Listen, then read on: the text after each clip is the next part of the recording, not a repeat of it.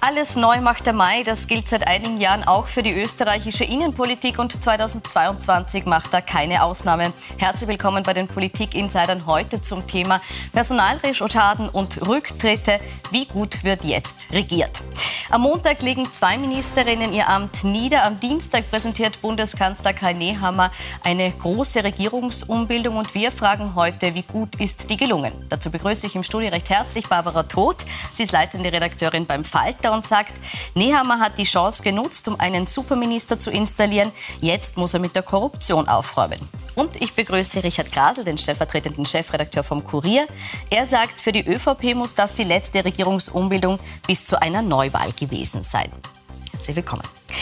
Bevor wir ins Gespräch starten, noch eine kurze Zusammenfassung der Ereignisse der letzten Tage. Mit der Entscheidung von Sebastian Kurz, die Politik zu verlassen, stand dann auch für mich fest, dass ich dieses Kapitel schließen werde. Nach fast fünf Jahren in der österreichischen Politik lege ich heute mein Amt als Wirtschafts- und Digitalministerin zurück. Andererseits war es mir sehr wichtig, noch wesentliche Vorhaben für Österreich abzuschließen. Und das ist mir gelungen. Es war mir eine sehr große Ehre, diesem Land dienen zu dürfen. Von Herzen alles Gute. Ich danke für das Vertrauen. Mir ist es wichtig, die Agenten der Ministerien eben so zu ordnen, dass sie tatsächlich Wirkung entfalten können. Sollen es bleiben lassen äh, und die Menschen in Österreich entscheiden lassen, wie es mit dem Land weitergeht.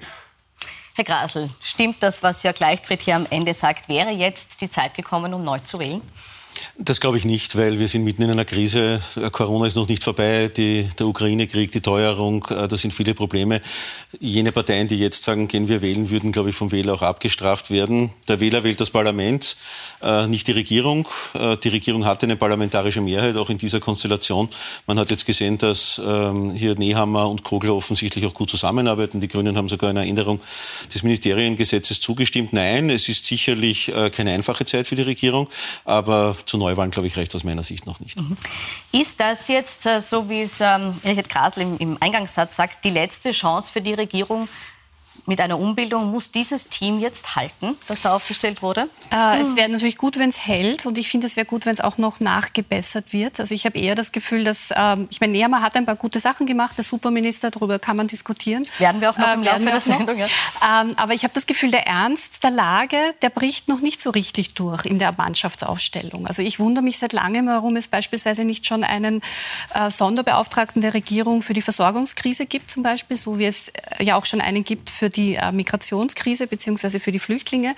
Ähm, also ich finde, da geht noch einiges. Ich finde, es sollte auch im Kanzleramt wieder der Think Tank reinstalliert werden. Also es gehört mehr nachgedacht. Wir brauchen wirklich mehr Expertise und ähm, wahrscheinlich auch noch mehr Manpower, um all die Krisen, die jetzt zusammenkommen in diesem Wendejahr, ähm, zu meistern muss dann oder Woman Power. werden. Oder Woman Power, auch darüber sprechen wir noch. Nein, oder Woman Power, genau. Ähm, muss hier noch nachgebessert werden? Fehlt hier noch Expertise? Fehlen hier noch Positionen, auch die besetzt werden? Ich, ich sehe das so ähnlich wie die Barbara Todt. Äh, das politische Management, äh, und da gehört jetzt eben die Regierung dazu, aber auch die Staatssekretäre, aber auch Sonderbeauftragte, äh, oder auch ähm, Kommissionen, die man einsetzt, äh, ist im Augenblick, glaube ich, noch nicht so, dass es wirklich äh, dieser Kri diese Krisen, die wir jetzt haben, wirklich her wird. Und Gott behüte, es geht tatsächlich das Gas aus aus Russland, dann ist ja die echte Krise sozusagen da und dann wüsste ich nicht, wie das im Augenblick hier gemanagt werden soll. Ähm, wir haben schon vor einiger Zeit geschrieben, es braucht eigentlich einen Energieminister und da hat man vielleicht diese Chance jetzt vergeben, zu sagen, setzen wir uns doch ähm, Türkis und Grün an einen Tisch und reden über diese Aufgabenverteilung in der Regierung neu und vielleicht muss man überhaupt das Koalitionsübereinkommen einmal äh, überarbeiten. Ich meine, die beiden haben im äh, Jänner 2019 abgeschlossen miteinander. Da gab es kein Corona, da gab es keine Ukraine-Krise, äh, da gab es diese Teuerungswelle nicht, da gab es die Korruptionsfälle übrigens auch noch nicht. Zumindest waren sie noch in dieser Form nicht bekannt. Und ähm, das Regierungsprogramm, das da verhandelt wurde, ist wahrscheinlich in vielen, vielen Punkten mittlerweile überholt. Oder es gäbe wichtigere Punkte, denen, deren man sich es annehmen muss. Mhm. Es war übrigens Jänner 2020, aber also halt im Herbst, Dezember 2019, aber die Wahl war ändert, ändert, ändert nichts daran, ja. dass es, dass es Noch auf jeden Fall vor Corona war auf jeden Fall mit ist. Ja. Äh, Sie haben jetzt gesagt, man braucht diese Sonderbeauftragten. Wer wäre Ihrer Meinung nach der prädestiniert dafür, hier so einen Sonderbeauftragtenposten zu übernehmen? Ähm, naja, es gibt, es gibt natürlich Personen, die in der öffentlichen Debatte sich zuletzt sehr eingebracht haben mit ähm, klugen Vorschlägen, die dann zum Teil auch von der Politik aufgegriffen werden. Ein Name, der immer wieder genannt wird, ist Christian Kern, der als ehemaliger Kanzler, als ehemaliger ähm, Verbundmanager und als, äh, als ÖBB-Chef quasi über reichliche Erfahrung und Expertise versorgt. Ähm, ob ein Kanzler Nehammer die Größe hat, so jemanden zum Beispiel zu fragen in so einer Ausnahmesituation, ähm, das weiß ich nicht. Aber spannend und interessant und sinnvoll für Österreich wäre es sicher. Wobei ich näher schon als jemanden einschätze, anders als ähm, Sebastian Kurz, der neben sich starke Persönlichkeiten ähm, nicht nur aushält, sondern ähm, sich vielleicht sogar holt, was das Beispiel Kocher zeigt. Mhm. Aber bei der ÖVP sehen Sie jetzt niemanden. Also Sie würden da eher auf eine rote Personalreserve sozusagen zurückgreifen. Also wenn es in der ÖVP jemanden dazu gäbe, dann hätten wir ihn ja hoffentlich in den letzten Monaten oder Wochen schon wahrgenommen. Und das war bis jetzt nicht der Fall. Den Michael Strugel als Verbundvorstand zum Beispiel, der war in der oberösterreichischen Landesregierung, kennt daher das Politikgeschäft, äh, ist jetzt in der Energiewirtschaft, würde das machen würde das können, würde es wahrscheinlich, aber nicht wahrscheinlich nicht machen, weil er aktuell sozusagen einer der äh, ähm, auch, auch wichtigsten Vorstandsvorsitzenden in diesem Land ist. Aber ich sehe es ich sehe es auch so, äh, man könnte hier eine, eine Person vom Zuschnitt Kerns, ich glaube nicht, dass Nehammer einen Ex-Kanzler in die Regierung holt, das glaube ich nicht, dass er das machen würde. Ein Wolfgang Hesun von Siemens, ein Wolfgang Hesun von Siemens zum Beispiel. Äh, also jemand, der wirklich auf Augenhöhe mit der Industrie, der die Energiefragen anspricht, wo einfach die, die, auch die Manager, die Eigentümer dieses Landes das Gefühl haben, ich spreche hier in der Regierung mit jemandem, der, äh, der kompetent ist, der ein Ohr für uns hat und der bereit ist, die Sache gemeinsam zu lösen. Äh, ich bin ein bisschen skeptischer vielleicht als, als die Barbara Todt, was dieses Superministerium betrifft. Mhm. Immer Superministerien haben so die, die, auch die Regel, dass sie so groß sind, dass natürlich sehr, sehr viele Themen da drinnen sind. Wir sehen das im Gesundheits- und Sozialministerium zum Beispiel, auch im Gewässlerministerium. Und ich hoffe, dass sich Martin Kocher mit dieser Riesenaufgabe sozusagen nicht auch ich, äh, zeitlich ein wenig übernimmt. Auf dieses, dieses Superministerium ja. gleich noch zu sprechen kommen. Vielleicht ganz kurz vorweg noch, bevor wir jetzt die, die neuen Minister, Ministerien, Ministerposten und Minister und Ministerinnen im Detail anschauen, die Frage so aufs Team gesamt. Es hat jetzt, äh, näher haben wir dieses Team zusammengestellt. Ist das eines, das er wirklich nach seinen Wünschen gestalten konnte oder ist das eins, das jetzt von den verschiedenen Bünden und Ländern auch stark mitbestimmt wurde? Es ist ein Team, das ganz klassisch nach der alten ÖVP ÖVP-Logik zusammengestellt wurde. Ähm, das sieht man anhand der Herkunft, Bauernbund, mhm. Tirol etc. Also es funktioniert quasi wieder die schwarze Matrix. Ähm, das hat Vor- und Nachteile.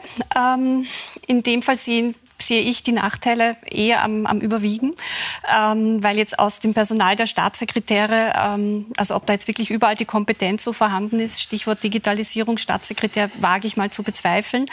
Ähm, es sind halt einfach Lobbyisten, die jetzt wieder in die Regierung geholt wurden. Ähm, das Modell alt, äh, ja, da kann man schon, da wäre schon noch mehr gegangen. Ich glaube, dass das bei Sebastian Kurz gar nicht so viel anders war. Er hat es nur anders verkauft. Vor allem die Regierungsmannschaft in der türkis-grünen Koalition war doch auch in Wirklichkeit schon nach Bundesländern zusammengesetzt. Da musste die Christine Aschbacher ganz zum Schluss noch äh, Arbeitsministerin werden, weil man halt aus der Steiermark jemanden gebraucht hat und der Hermann Schützenhöfer das nicht akzeptiert hätte, dass die Steiermark in der Regierung nicht vertreten ist. Äh, ja, äh, in dem Fall, glaube ich, ist sich's von der Rochade auch ganz gut ausgegangen. Der österreichische Bauernbunddirektor ist zufälligerweise Tiroler, Osttiroler. Ich glaube, das ist ein, ein, ein, Profi, was die Landwirtschaft äh, betrifft. Äh, ich glaube auch, dass Susanne Kraus-Winkler äh, die offensichtlich ein Wunsch des Wirtschaftsbundes, ein Wunsch des Wirtschaftsbundes und der Wirtschaftskammer war, äh, den Tourismus gut vertreten kann. Also ich würde sagen, da ist die fachliche Kompetenz schon da. Ähm, und was den Digitalisierungsstaatssekretär betrifft, den kennen wir alle nicht so gut. Dem müssen wir eine Chance geben. Ich halte es für gescheit, dass er jetzt nicht noch auch im Kocherministerium ist, sondern im Finanzministerium, weil dort auch das Bundesrechenzentrum ist und diese Schnittstelle zwischen Bundesrechenzentrum und Digitalisierungsministerium eher ein bisschen geknatscht hat in den letzten, in den letzten äh, Monaten. Da geht, glaube ich, mehr äh, in die digitale Zukunft Österreichs. Schauen wir uns das alles im Detail an. Äh, beginnen wir vielleicht jetzt mit Martin Kocher. Den haben Sie nämlich schon äh, angesprochen, weil Sie gesagt haben, dieses Superministerium droht auch mitunter zu groß zu werden. Ich möchte auf einen Punkt zu sprechen kommen, der manchen äh, sehr sauer aufstößt, nämlich die Tatsache, dass jetzt die Wirtschaftsagenten und die Arbeitsagenten eben in einer Hand liegen. Das sehen vor allem die Arbeiterkammer und auch die Gewerkschaft sehr kritisch. ÖBB-Chef Wolfgang Katzian äh, verweist in dem Zusammenhang auch auf die frühen 2000er Jahre, wo es schon diese Zusammenlegung gab und wo er eben zum Beispiel kritisiert, dass das Arbeitsinspektoriat extrem geschwächt wurde und, und somit auch die Rechte der Arbeitnehmer nicht mehr so stark durchgesetzt wurden oder auch nicht mehr so stark, äh, starkes Gewicht hatten. Jetzt äh, meine Frage an Sie, Frau Todt. Ist in dieser Zusammenlegung die Gefahr vorhanden, dass eben Arbeitnehmerrechte weniger Gewicht haben? Die Gefahr ist natürlich vorhanden. Ich verstehe auch, dass ähm, Gewerkschaften und äh, Arbeiterkammer da äh, ein Auge drauf haben. Aber die Logik der Argumentation stammt aus der Großen Koalition. Da gab es halt immer einen roten Arbeitsminister und einen schwarzen Wirtschaftsminister. Und die haben quasi gegenseitig aufeinander aufgepasst.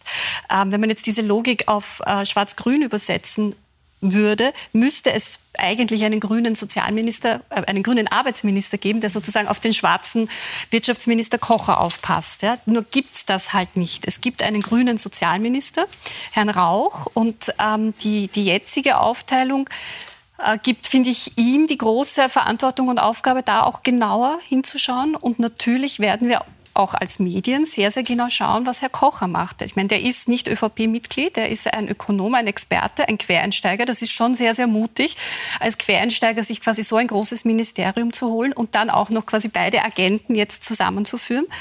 Ähm, es wird an seiner Integrität und quasi an, an der Art und Weise, wie er arbeitet, äh, liegen, ob ähm, diese Widersprüche funktionieren oder nicht. Und ich glaube, dass die Gewerkschaft und die Opposition auch sehr, sehr genau hinschauen wird.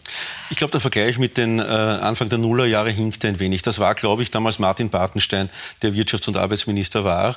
Und äh, Bartenstein ist ein Industrieller, der sozusagen von seiner Genetik her schon auf Seite der Industrie und Wirtschaft gestanden ist.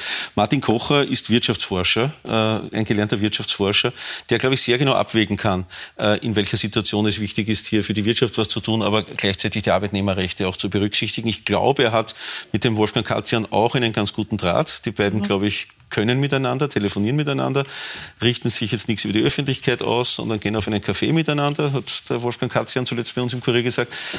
Und ich glaube, dass das schon funktionieren kann. Meine Sorge ist eher, obwohl Koch ein Langstreckenläufer ist, ein, ein, ein Hobbyläufer, auch sein Tag, sein Arbeitstag hat nur 16, 18 Stunden.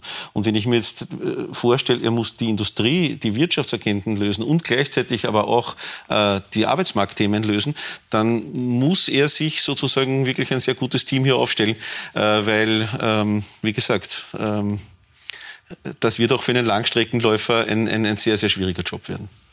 Ich glaube, was dazu kommt noch, ist, dass wir mit Karl Nehammer, also im Falter haben wir eine Cover, also eine Politikaufmachergeschichte, die ich geschrieben habe, dann nenne ich ihn den roten Karl. Karl Nehammer ist ja äh, ÖABler, also sprich, er ist sozialisiert im österreichischen Arbeitnehmerinnen- und Arbeitnehmerbund. Das ist der Bund in der ÖVP, der quasi am nächsten den Gewerkschaften oder halt den Arbeitnehmerrechten verbunden und verpflichtet ist. Und er lässt das ja zuletzt auch ein bisschen raushängen, ja, dass er diese Sozialisation hat. Und ähm, ich, also meine Prognose ist, dass wir Karl Nehammer in den nächsten Wochen und Monaten äh, wesentlich mittiger, wesentlich quasi Angela Merkel-mäßiger erleben werden.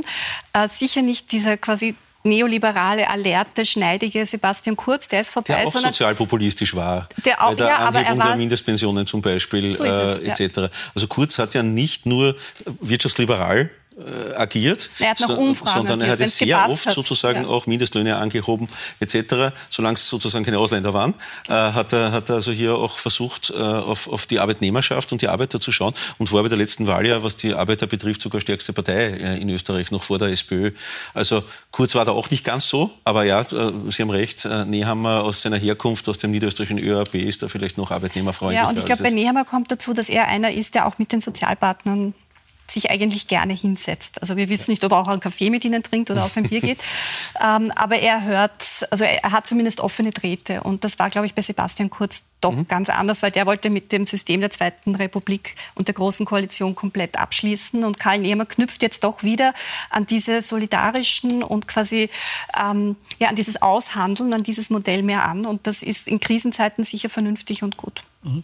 Jetzt ist schon angesprochen worden, diese Größe des, des Ressorts. Jetzt gibt es ja Unterstützung in dem Ressort in Form der Tourismusstaatssekretärin Susanne Kraus-Winkler, die eben aufgehängt ist auch im im Wirtschaftsministerium, Wirtschafts- und Arbeitsministerium.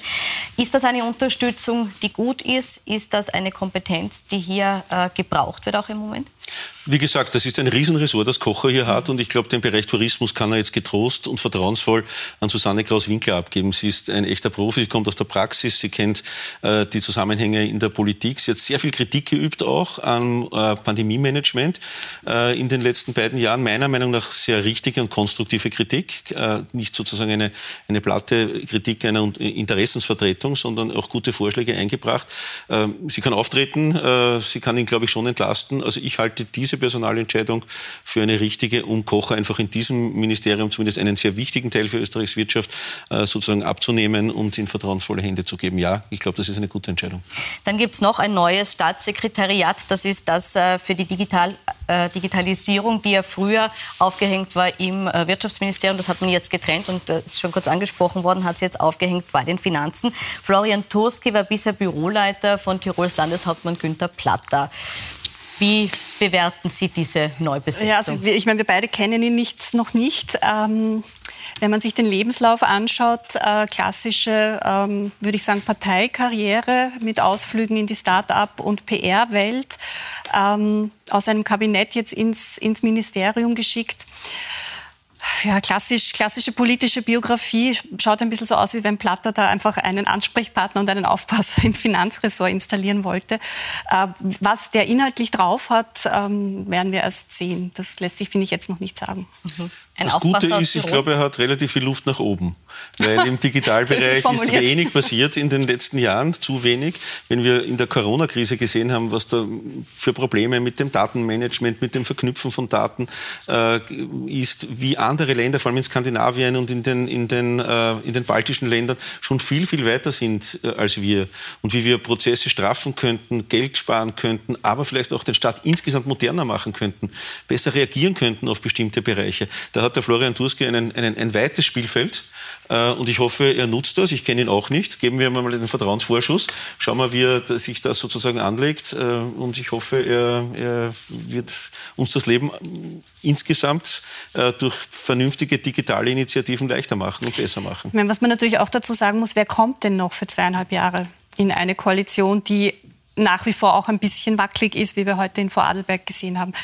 Ähm, da kommen halt auch nicht. Kurz zur Erklärung vielleicht, was vielleicht Genau, weil Vorarlberg sozusagen ÖVP und Grüne auf Landesebene sich heute knapp, äh, knapp nicht politisch getrennt haben, um es vielleicht so zu formulieren. Ähm, Stichwort Korruption. Ja, das ist ja ein großes Thema auch auf Bundesebene zwischen den Grünen und der ÖVP. Also wer kommt, wer kommt in so einer Phase überhaupt noch? Wen kriegt man denn da? Und ein Büroleiter aus Tirol, des Landeshauptmanns, der kommt halt und der geht auch wieder zurück. Dem, dem ist seine Karriere dadurch nicht verbaut. Der hinterlässt keinen Vorstandsposten, so wie vielleicht ein Herr Strugel im Verbund, der natürlich nicht kommt für zweieinhalb Jahre. Also das muss man, finde ich, dann auch Wenn es zweieinhalb Jahre sind. Wenn es überhaupt zweieinhalb Jahre sind. Auch darüber sprechen wir noch. Schauen wir noch ganz kurz. Auch das Landwirtschaftsministerium ist ja neu besetzt worden. Norbert Totschnig, der ist als einziger noch nicht angelobt, liegt aber daran, dass er eben Corona-positiv getestet wurde und deshalb heute nicht zur Angelobung kommen konnte. Ähm, Herr Kreisel, inwiefern, äh, Sie kennen ihn, glaube ich, auch, inwiefern wird er das Amt anders anlegen? Welche Dinge sind ihm wichtig? Wo gibt es hier vielleicht Veränderungen auch im, im Gegensatz zu, zu der Amtsausführung von. Ich glaube, er fokussiert sich und muss sich viel mehr auf die Landwirtschaftsthemen jetzt fokussieren und ist aus meiner Sicht eine klassische Besetzung. Also da ist, wie gesagt, da passen die Anforderungsprofile sehr gut zusammen. Er ist Direktor des österreichischen Bauernbundes, ist daher im Zentrum der Macht, was Landwirtschaftspolitik äh, betrifft in diesem Land und da gleichzeitig ein Tiroler ist, ähm, ist er quasi, glaube ich, eine, eine, eine, eine ganz klassische Besetzung. Ähm, ich glaube, von ihm ist sozusagen eine sehr solide Landwirtschaftspolitik zu erwarten. Mal sehen, ob er uns äh, mit dem einen oder anderen Thema überrascht. Ein wichtiges Thema wird sein die Herstellung der Lebensmittelsicherheit. Ähm, jetzt vor allem in den Herbst, äh, wenn, wenn ähm, die Teuerung weiter zuschlägt, wenn äh, auch, auch Grundstoffe, Grundnahrungsmittel knapper werden. Ich glaube, da ist er gefragt und gefordert, dass er hier auch äh, entsprechend handelt. Das Problem bei, bei, so Besetzungen wie bei ihm ist halt, dass jemand, der quasi aus der Bauernlobby kommt und jetzt Minister ist, wie viel Reformkraft hat der, greift der quasi auch eigene Pfründe an. Also was zum Beispiel Köstinger ja nicht gemacht hat, leider, ist, dass sie diese leidige Frage mit, dem, mit diesen Vollspaltböden, wo die Schweine stehen mhm. müssen, nicht angegriffen hat. Ja, sie hat auch nicht angegriffen das zweite Thema, was für Konsumenten total wichtig ist, dass die Herkunftsbezeichnung von Lebensmitteln auch im Restaurant, in der Gastronomie endlich eingeführt wird. Also da, wo es ein bisschen wehtut, hat dann Köstinger eigentlich nichts gemacht. Und ich bin gespannt, ob er, ob er sich da mehr traut. Müsste er, finde ich, dringend. Weitergeht. Jetzt ist schon gesprochen worden über diese Zusammensetzung des Teams unter Berücksichtigung der Bundesländer und Bünde. Was jetzt auffällt mit dem Weggang von Elli Köstinger, ist auch äh, die letzte rote Ministerin pardon, die letzte Kärntner Ministerin gegangen und das rote Kärnten ist jetzt nicht mehr vertreten in, in der Ministerriege, genauso wie auch das rote Burgenland. Ist das ein Zufall oder hat das System? Nein, weil dort scheinbar die äh, Parteien von ÖVP und Grünen nicht so stark sind, äh, dass es da Lobbys gibt dahinter, die sagen, du musst einen Kärntner oder einen burgenländischen Minister dazu nehmen. Dazu ist die burgenländische und Kärntner ÖVP zu schwach und ich glaube in beiden Ländern auch die Grünen. Das ist einfach sozusagen nicht die Hausmacht, äh, die es in diesen beiden Ländern gibt und daher halte ich das jetzt nicht für eine Frage, ob dieses Bundesland rot ist, sondern eher die Schwäche der beiden Regierungsparteien in diesen beiden, in diesen beiden Ländern. Mhm. Was auch auffällt, es sind zwei Ministerinnen gegangen Regierungen, zwei Minister äh, übernehmen die Agenten. Weiblich nachbesetzt wird eben nur ein Staatssekretariat. Frau Truth, wie bedenklich ist es, dass die Frauenquote damit weiter sinkt? Ja, es ist ein bedenkliches Signal auch kein gutes Signal. Ähm, es zeigt, dass quasi das, die Frauenquote kommt halt dann in der Bedürfnispyramide zum Schluss. Ne? Hauptsache, man bedient zuerst die Bünde und die Länder und das mit der Frau ist sich halt diesmal nicht ausgegangen. Pech gehabt. Finde ich nicht gut. Ähm, wird wahrscheinlich Herrn Nehammer auch nach wie vor oder immer wieder auch vorgehalten werden.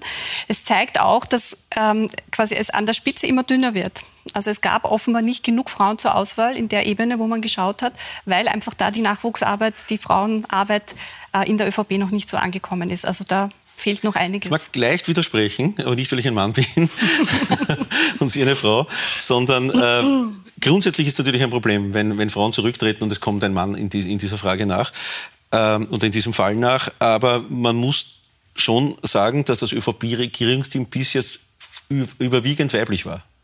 Äh, es waren also mehr Frauen dort. Das gehört als, dann wieder es, waren dort, das Männer gehört nicht rückabgewickelt. aber wir reden hier nicht von einer Situation, wo es einen massiven Männerüberhang gibt, ja, sondern wo es also zumindest 50-50 gestanden ist zwischen Männern und Frauen. Und dass da einmal auf eine Frau auch ein Mann nachkommt, das ist vielleicht auch sozusagen ab und zu, äh, wenn es von, von, der Qualifikation her passt, auch einfach vielleicht auch, auch machbar und, und, und, und logisch. Wenn es 9 zu 1 im Verhältnis Männer-Frauen gestanden wäre und man hätte sozusagen hier weitergemacht, dann ja, dann wäre das ein Riesenproblem. In diesem Fall glaube ich, hat, und das hat Kurz gemacht, äh, ja, das ÖVP-Regierungsteam äh, an und für sich sehr werblich aufgestellt. Und daher halte ich es nicht für so ein großes Problem. Gebe Ihnen aber recht, optisch ist es natürlich nicht besonders elegant. Aber eine Nachfrage hätte ich schon. Hat die ÖVP ein Problem damit, kompetente Frauen zu finden oder fehlen ihr kompetente Frauen im Team? Das glaube ich nicht, weil äh, ich glaube, dass es in der ÖVP genauso viele kompetente Frauen gibt. Äh, wie gesagt, bei dieser Entscheidung, und da geht es jetzt vor allem um den Minister Dotschnik, äh, nicht, um, nicht so sehr um die Frage des Staatssekretariats, äh, war es aus meiner Sicht sozusagen eine logische, eine logische Besetzung und halte das jetzt nicht für ein grundsätzlich systematisches Problem, das die ÖVP hier hat, weil ich äh, denke, in den Bundesländern gibt es zum Beispiel sehr, sehr viele äh, sehr, sehr erfolgreiche ÖVP-Landesrätinnen etc., da gibt es, glaube ich, kein Frauenproblem. Ich meine, worüber man schon, und das passiert ja gerade auch, und deswegen finde ich es auch gut, äh, worüber man natürlich schon sprechen muss, ist die Art und Weise, wie Frauen in der Spitzenpolitik äh, oder auch Im, in, in jedem Spitzenbereich, es geht ja auch Journalistinnen äh, so, Moderatorinnen, äh, was, also womit die, was da alles los ist, ja, an Sexismus, an Hass, an Häme, äh, an Angriffen. Ähm, das macht es natürlich für eine Frau, die dann vielleicht auch noch ähm, Familie hat, ich meine, haben Männer auch, aber das macht es natürlich für Mütter auch nicht einfacher, sich dann für zweieinhalb Jahre, wie wir vorher schon besprochen haben, für ein eher wackeliges ähm, Amt äh, zu entscheiden. Absolut. Also ich glaube, das muss man insbesondere im Hinblick auf die Rolle der Frauen diskutieren. Aber auch hier ein kleines Aber, nicht nur im Hinblick auf Frauen, sondern der generelle Hass der Politikern, vor allem in sozialen Medien, hier entgegengebracht wird, führt, glaube ich, dazu, dass sich viele qualifizierte Menschen, seien es Frauen oder Männer, überhaupt überlegen, noch in die Politik zu gehen. Und ich glaube, das ist ein echtes, ein echtes Problem, das wir haben.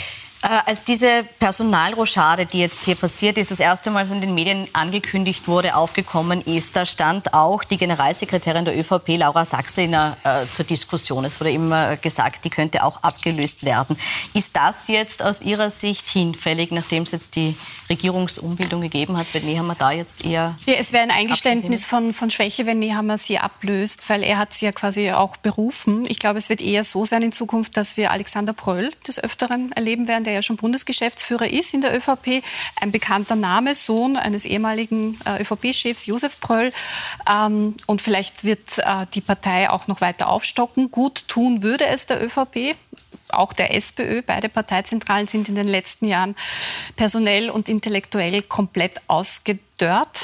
Ähm, da, fehlt es, da fehlt es eigentlich an allem.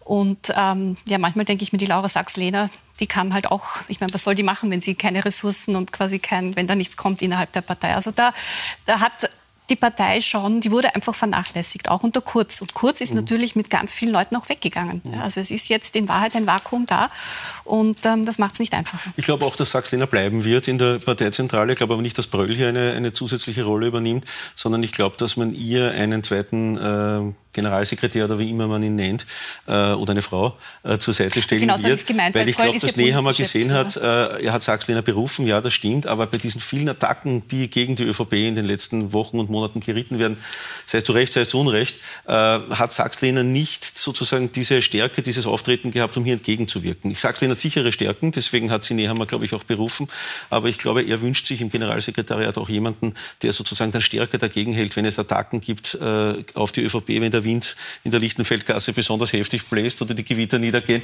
Und da, glaube ich, hat er erkannt, dass Sachs-Lehner, die sozusagen, glaube ich, einen sehr wichtigen Teil auch für die ÖVP abdeckt, urbane, junge, weibliche äh, äh, Wählerinnen und Wähler, das nicht so äh, bis jetzt abdeckt und dass es hier vielleicht eine Verstärkung für Das ist auch ein gutes Beispiel dafür, wie dünn eigentlich die Personaldecke in der ÖVP jetzt ist, weil der, der fehlt, der, oder der oder die, die fehlt äh, im, in der ÖVP-Parteizentrale, also dieses angriffige General Generalsekretär diese Person wird ja eigentlich, diese Rolle wird jetzt eigentlich von äh, Sobotka, also vom Nationalratspräsidenten, übernommen, was eine totale Fehlbesetzung ist. Weil als Nationalratspräsident sollte man ja doch ein bisschen überparteilich und verbindlich agieren, was Sobotka gar nicht macht. Ähm, ja, also ein Beispiel dafür, wie, wie wenig ähm, quasi Spieler auch Nehammer hat, die er aufs Feld schicken kann. Was ihm persönlich dann äh, schadet, weil er, sich, weil er sehr viele Bälle gleichzeitig in der Luft hat. Er musste dann in der Cobra-Affäre selbst vor die Medien treten und Gut, das wollte er aber. Ähm, so haben wir es zumindest so recherchiert. So. Ja. Äh, aber jedenfalls, er hat hier eben keinen Generalsekretär, der hier glaubwürdig auftreten kann. Äh, und wenn ich an Generalsekretäre der ÖVP denke, dann würde ich gar nicht den Michael Graf aus den, aus den 80er Jahren hier nennen, das ist zu lange her. Aber ein Reinhold Lopatka, auch ein Karl Nehammer selbst als Generalsekretär noch, die haben sozusagen hier, äh, waren mehr sozusagen Backbone in der, in der Parteizentrale, auch für einen Kanzler oder einen Vizekanzler, der, wenn es einmal unangenehme Dinge oder, oder sozusagen angriffigere Dinge zu kommunizieren gibt, einfach auch stärker aufgetreten mhm. sind. Also ich glaube, es müsste, nee, man müsste sicher jemanden suchen, der ihn auch persönlich und auch zeitmäßig entlastet. Frau Todt, jetzt haben Sie ja dieses System kurz, wie es immer geheißen hat, äh, sehr genau durchleuchtet, auch dokumentiert und auch kritisiert. Und Sie haben gesagt, jetzt ist dieses quasi ausgezogen, jetzt entsteht hier ein Vakuum. Heißt es aber auch, dass das verbliebene Team jetzt eine geschlossene schwarze ÖVP ist? Nein, weil es war ja vor Sebastian Kurz auch keine geschlossene schwarze ÖVP. Also das kann man jetzt gut oder schlecht finden. Die ÖVP redet sich immer schön, weil sie sagt, ja, wir haben so diese innere Demokratie und quasi alle Aspekte der Gesellschaft werden in unserer Partei abgebildet und das ist gut so. Das hat schon einen Wert, finde ich, also wenn man Diversität hat. Ja. Aber natürlich äh, bedeutet das halt auch Aushandeln, Diskussionen, Streitereien und das ähm, werden wir jetzt alles wieder erleben. Kommt alles zurück kommt alles zurück. Ähm, wir haben nachgezählt, das waren jetzt für Alexander van der Bellen heute die Angelobungen 66 bis 68. Die 69. wird dann Norbert Totschnig sein. Ihre Einschätzung, würde er in seiner Amtszeit auch die 70 noch überschreiten? Ja, ausschließen kann man das natürlich nicht. Es kann jemand äh, von heute auf morgen sagen, äh, ich halte das sozusagen persönlich nicht mehr aus, diese vielen Anschüttungen. Es kann jemand gesundheitlich ausfallen äh, und es kann zu Veränderungen kommen. Aber grundsätzlich, glaube ich, ist die dieses Regierungsteam ist auf ÖVP-Seite, sollte es, und ich habe das ja eingangs auch schon gesagt, jetzt bis 2024 stehen, weil äh, ständig neue Minister und neue Regierungsmitglieder äh, kommt, glaube ich, bei der Wählerschaft nicht gut. Die wollen jetzt, dass gearbeitet wird, die wollen, dass sich die neuen Minister einarbeiten und hier soll sozusagen in Ruhe gearbeitet werden. Man weiß es auch nicht bei den Grünen. Warten wir mal ab, was die, äh, die, die Dissertationsprüfung von Alma Sadic ergibt. Wenn die ergibt, dass das alles sozusagen abgeschrieben war oder sehr vieles abgeschrieben war. Ja, Aschbacher musste gehen dafür. Bin gespannt, ob Sadic Tadic das durchstehen würde, aber da gibt es noch kein Ergebnis. Ganz kurze Antwort von Ihnen. Wird es da noch Wechsel geben, Ihrer Meinung nach? Also ich will es nicht ausschließen, aber ich glaube nicht, dass es Sadic ist. Ähm, diese Plagiatsgeschichten scheinen mir ziemlich konstruiert. Gut, der Beginn dieser vielen Angelobungen liegt in der Ibiza-Affäre, die jetzt äh, nächste Woche genau drei Jahre zurückliegt. Und anlässlich äh, dieser, dieses Jubiläums ist unsere Puls24-Infochefin Corinna Milborn mit Heinz-Christian Strache zurück in die Finca gefahren und hat dort mit ihm über das Leben und die Vorwürfe gesprochen. Die Doku sehen Sie nächsten Dienstag auf Puls24 um 20.15 Uhr. Ich bedanke mich bei Ihnen für die Diskussion Dankeschön. heute und wünsche Ihnen einen schönen Abend. Danke. Danke.